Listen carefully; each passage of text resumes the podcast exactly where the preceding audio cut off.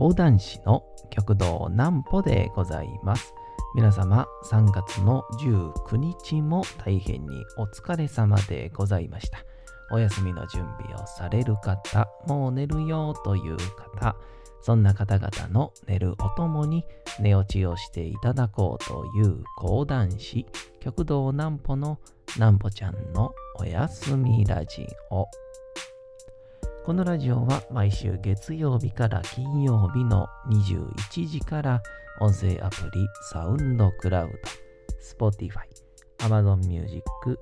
Podcast にて配信をされております。そして皆様からのお便りもお待ちしております。お便りは極道南歩公式ホームページのおやすみラジオ特設ページから送ることができます。内容は何でも結構です。ねえねえ聞いてよなんぽちゃんから始まる皆様の日々の出来事や思っていることなどを送ってください。えーご希望の方にはなんぽちゃんグッズプレゼントいたしますので、住所、名前もお忘れなくと、えーいうことでございましてね、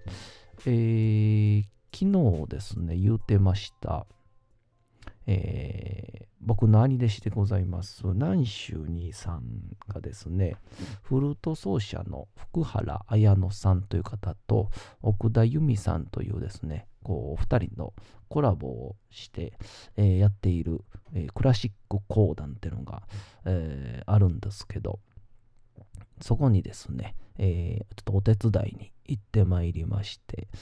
こうなんて言うんですかね。えー僕はあー影慣れというか、えー影慣れで、えーお手伝いをしたんですがですね、えーたった、たったっていうのも失礼ですけど、たかがっていうのも失礼ですけど、影慣れで、ド緊張をしてしまいました。そんな感じの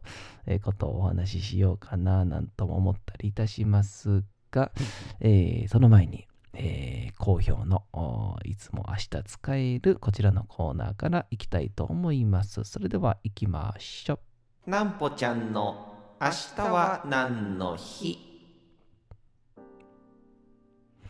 さて、明日が3月の20日でございますね。さあ、もう3月も残すとこ、残すところ、残すところ？残すところ10日になりましたけどもね。行きましょう。電卓の日。まあ、春分の日とかはね、えぜひまた皆さん感じていただけたらと思います。えー電卓の日。1964年3月にシャープ株式会社の前身にあたる早川電機工業株式会社が国産初の電卓 CS10A10A を発表したことと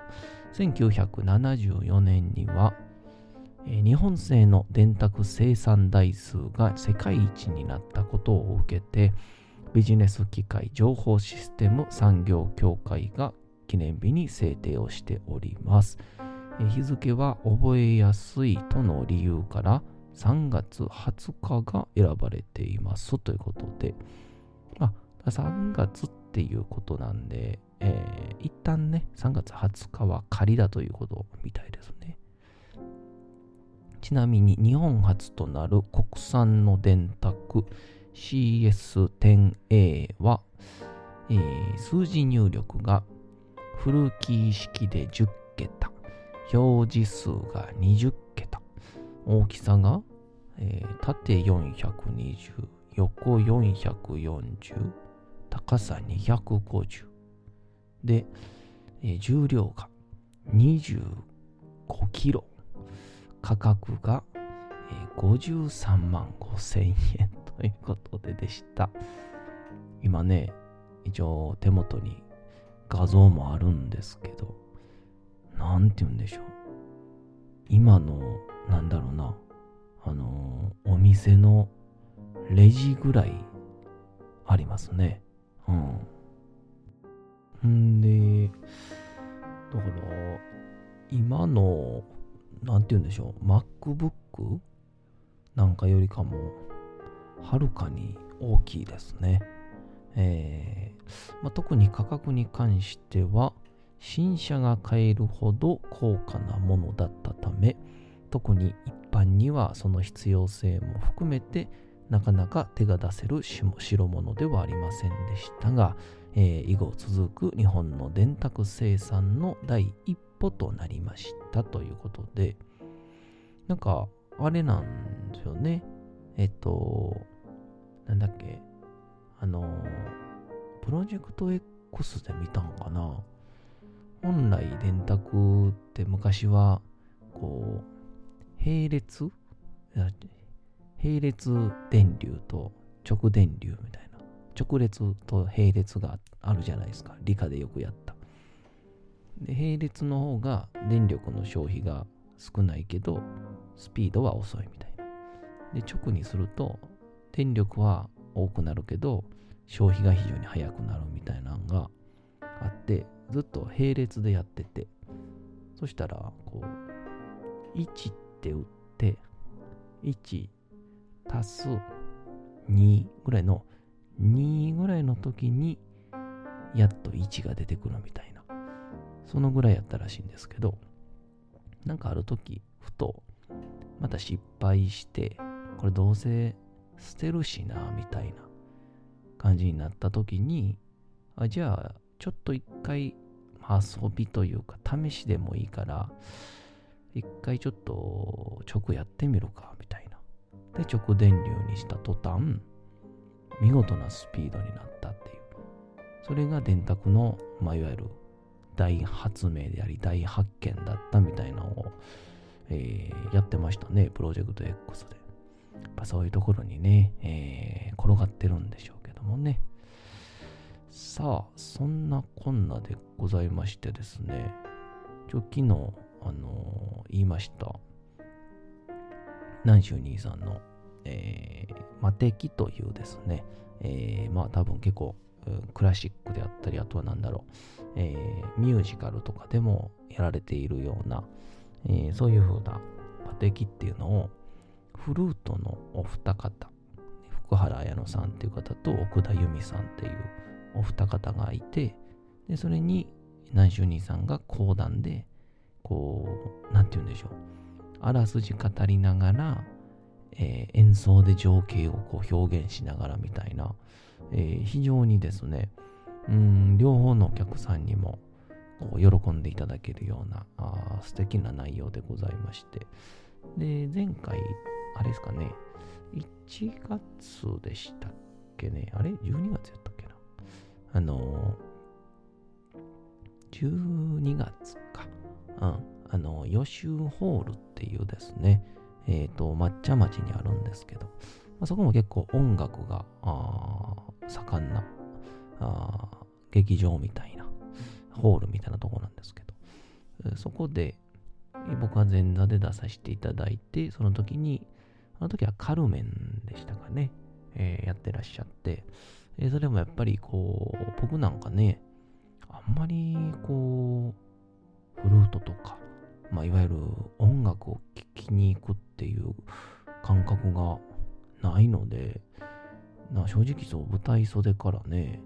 まあ、聞けるかなみたいな感じやったんですけど、うん、意外とやっぱりこう、まあ、講談とのコラボは、まあ、講談も楽しめるんで、えー、非常に聞きやすかったし、ましてや、フルートだけでもね、えー、あ、意外と、まあ、僕の耳が慣れたのか、まあ、お二方がね、やっぱすごいんだと思うんですけど、えー、非常に舞台袖からあ楽しませていただいて、えー、っていう状況やったんですけど、まあね、えー、最後、もう皆さん、なんて言うんでしょう。初めての感覚？講談やったらね、えー、この度はありがとうございましたっていうプラス、まああの、講談のお客さんは基本的にはね、もう後半の最後は帰りたがってますから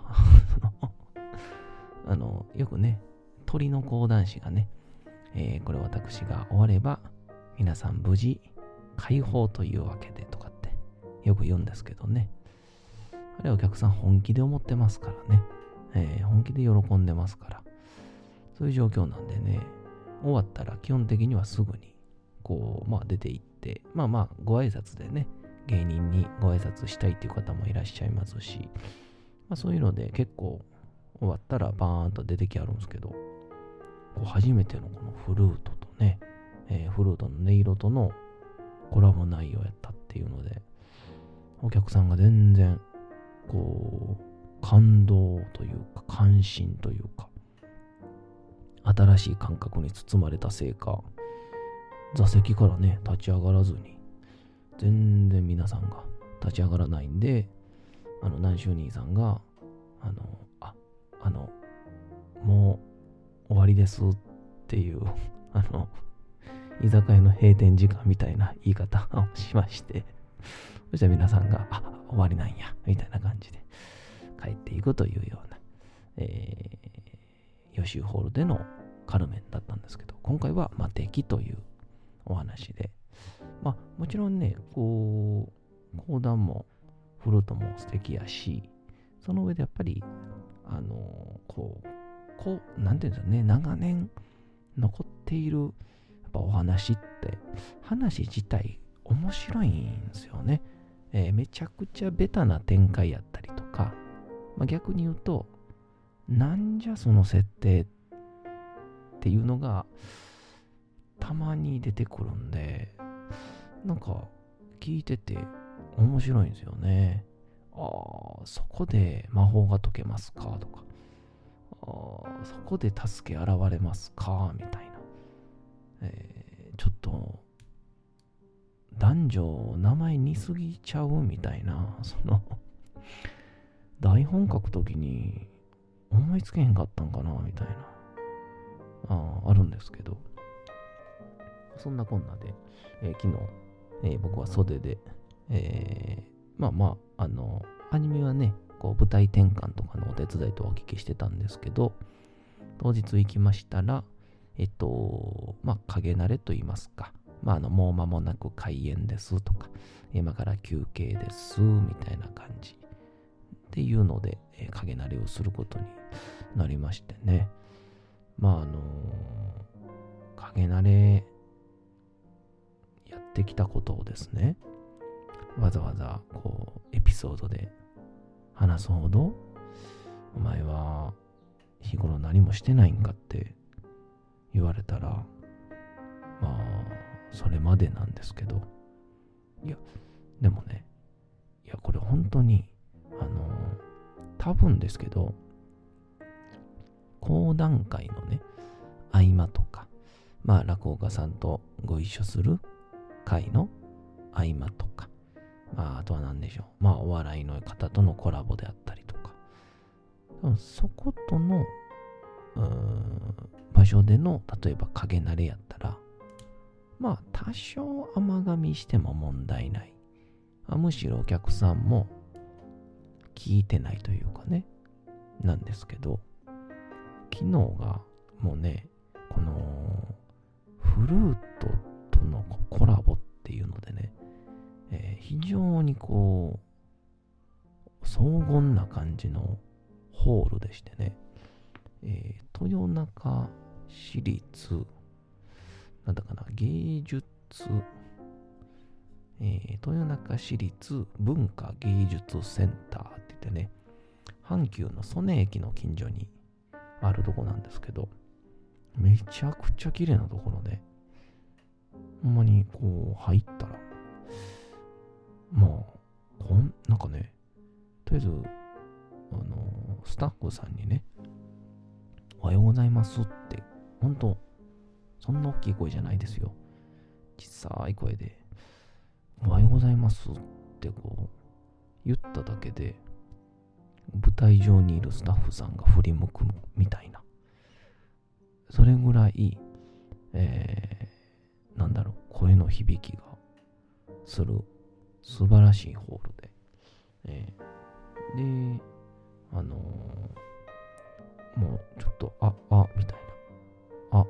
テストテストって、ほんまに、まあ今の声の、まあ、2、3倍ぐらい、まあ通常の喋り声で喋っただけでも、奥の方まで聞こえるぐらいの素晴らしい反響を持った、えー、文化、えー、文化芸術センターの小ホールというところで、まあ、これ大ホールやったらどんなになってまうんやろと思うぐらい素晴らしいホールで。で、えー、そこで、え影慣れをね、するわけですから、もうね、1ミリのこう、甘噛みも許されないわけですよ。もうむしろ、変な間なんて開いたら、もう演目自体にもちょっとこう、影響してしまうかのような、そのぐらいこう、ピリッというね、えー、すごくいい緊張感のもとでやって、で、えー、まあ、冒頭ですかね、えー、本日は、えー、魔的、えー、なんだこう、クラシック講談にお越しいただきまして、誠にありがとうございます。みたいなからスタートして、えー、ここでご注意を申し上げます。みたいなね、感じやったんですけどね。うん。見事に甘噛みしましたね。えー、あのー、意外と周りはね、気づいてなかったみたいなんですけど、ほんと講談師やっててよかったなと思ったのはね、甘噛みしそうになったら、絶妙に間を空けるっていう技術を僕手に入れてたみたいで、えー、というので、周りには気づかれてないんですけど、で、今日もね、ちょっと連絡いただいて、えー、フルート奏者の福原綾乃さんという方に、えーまあ、昨日はお世話になりましたっていう、まあ、ご連絡の連絡あのいただきまして、あまあこちらこそという本当にね、いい勉強させていただきましたという感じなんですけど、ありがたくご連絡頂戴しまして、甘噛みしましたとお伝えしたら、あ、そうでしたか？みたいな感じ。してました？みたいな。あ、よかった。バレてなかったと思ってね。えー、あれほどのね、まあ、セリフでもなく、演目紹介でもなく、ただの初注意影慣れで、えー、緊張するっていうのは、えーまあ、ただ一言につきますね。うん。情けないっていう。あのまあ、えー、まあ、僕の甘神は置いといて、非常にナジュニーさんのね、あの一人講談で、えー、水戸黄門万有記の長屋の出世というですね、えー、まあまあ、この水戸黄門の長い長いお話の始まりの物語なんですけど、まあ、非常にお客さんも楽しんでおられましたし、またこう、音のね、帰りもいいんで、兄さんもちょっと、ちょっと自分の声に酔っちゃいましたって言うてましたけどもね。いやいや、そんなこともなく、えー、変に酔うこともなく、えー、素敵な内容でした。フルートも、えー、なんかいろいろね、えー、まあ、ザ・フルートだなっていう、ザ・音楽界だなっていうような曲、まあ、ありき、聞いたことあるような曲もいろいろ織り交ぜてやってらっしゃって、まあ、もっともっとね、詳しくなれば楽しめるんでしょうけど、どうしてもね、えー、まだ僕みたいに浅いと、どうしてもちょっと長時間になると辛くなる時あるんですけど、まあ、絶妙の時間、時間、時間配も甘噛みしましたね。えー、甘噛みしました。いや、噛みましたね。甘噛みじゃないです。え、完璧な時間配分だったんで。ぴったし1時間、えー、30分、きれいに、えー、終わったという素晴らしい内容でございました。また今後もいろんなクラシック講談、えー、やるみたいですんで、え、もしよければ南州兄さん、え、福原綾乃さん、そして奥田由美さんのホームページとか見てはいかがでしょうか。それではお次行きましょう。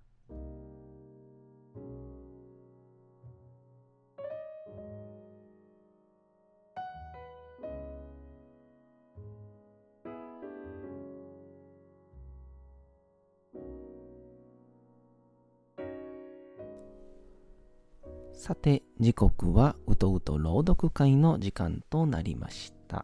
皆様、小さい頃眠れなかった時に、お父さん、お母さん、おじいちゃん、おばあちゃん、お世話になっている方に本を読んでもらった思いではないでしょうか？なかなか眠れないという方のお力に寝落ちをしていただければと、毎日美しい日本語の響きで綴られた様々な物語、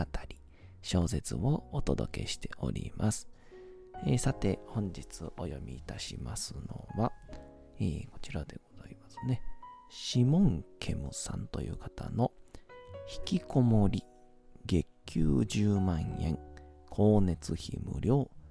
朝昼晩食事付きでございます。さあ、どんな内容なのか、あちょっとタイトルからもね、気になりますけども、お楽しみいただけたらと思います。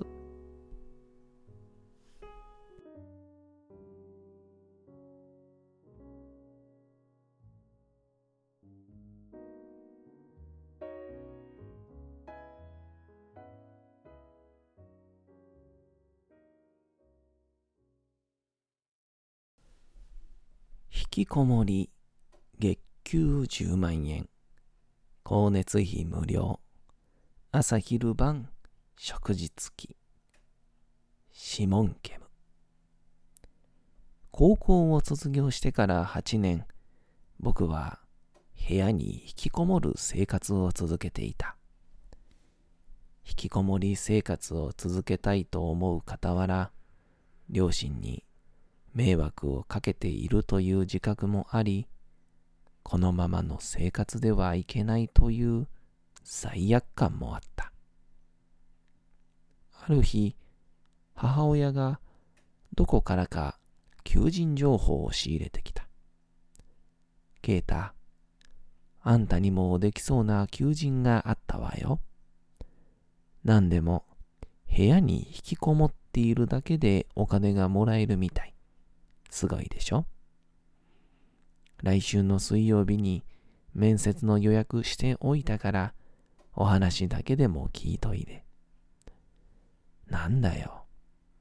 相談もしないであれこれ勝手に決めて。こっちはゲームにアニメにいろいろ予定があって忙しいんだ。でも引きこもっているだけでお金がもらえるのが本当なら、とんでもなく好条件な仕事だな。引きこもりになってからずっと金欠で困っていたし、お金がもらえるなら行ってみる価値はあるか。水曜日、僕は異常なほど好条件の会社の面接に来ていた。これから我が社について説明をさせていただきます。今日の説明を聞き、条件に納得いただけるようでしたら、ぜひ入社をご検討ください。入社？僕は働くのが嫌だからここに来たんですが。大丈夫です。うちの会社で言う働くというのは部屋に引きこもってもらうことですから。ケイタさんが今までしてきたように部屋に引きこもっていてくれればよいのです。逆に言うと、引きこもってもらわなければいけません。部屋から出てはいけないんですか？もちろんです。引きこもることが仕事であり使命ですから。でも、心配しなくて大丈夫ですよ。私たちが貸し出す部屋にはすべてが揃っています。机、PC、Wi-Fi 環境、お風呂、トイレ、そして朝昼晩の食事、部屋の掃除をする使用人までいます。そして、給料として10万円を支給させていただきます。ちょっと待ってください。部屋を貸し出すってどういうことですか？何の面白みもない部屋に閉じ込められるなんて、まっぴらなんですが。確かに私たちが用意した部屋に住んでもらいます。ですが、この部屋への持ち込みは自由なので、必要なものはすべて持ってこれますよ。うーん。それと、部屋を掃除する使用人って何ですか？部屋に他人を入れたくないんですが。それも心配いりません。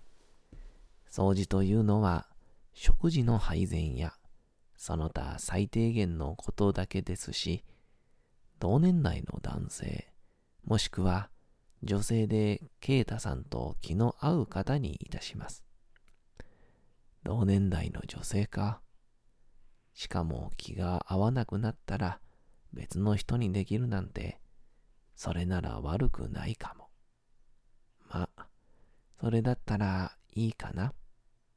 そうですか。弊社のシステムを気に入っていただけて光栄です。それでは入社の意思が固まりましたら、こちらの契約書の内容を読んで、サインをお願いいたします。はい。僕は20ページにわたる契約書を手渡された。こういう契約書は、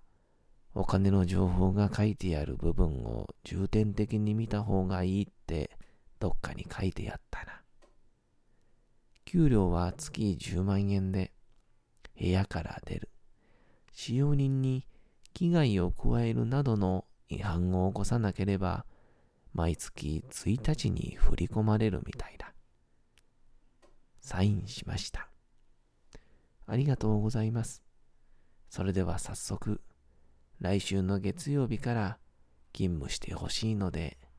荷物をまとめてここへ来てもらえますか次の週の月曜日、面接した場所から車に乗って部屋まで移動したけれど、なぜか部屋に入った記憶がない。車に揺られて寝てしまって、気づいたらいつの間にかこの部屋に連れてこられたみたいだ。騙されたのかとも思ったが、面接で言われた通り、机、PC、Wi-Fi 環境、お風呂、トイレのすべてが揃った部屋に自分が持ってきた荷物もある。なんか、慣れない感じだが、まあいい。この部屋で好き放題遊んでいればお金ももらえるし、親に迷惑をかけているわけでもないから罪悪感もない。これから最高の生活が始まる。小学生の女の子がガラス張りの部屋を覗いていった。お母さん、見て見て。こっちの部屋に日本猿がいる。かわいいね。あ隣の部屋も見て、パソコン見て、ニヤニヤしてるのは、日本人だって。さて、本日もお送りしてきました、なんぽちゃんのおやすみラジオ。皆様、3月の19日も大変にお疲れ様でございました。明日も皆さん、街のどこかでともどもに頑張って、夜にまたお会いをいたしましょう。なんぽちゃんのおやすみラジオでございました。それでは皆さん、おやすみなさい。すやすやすやーん。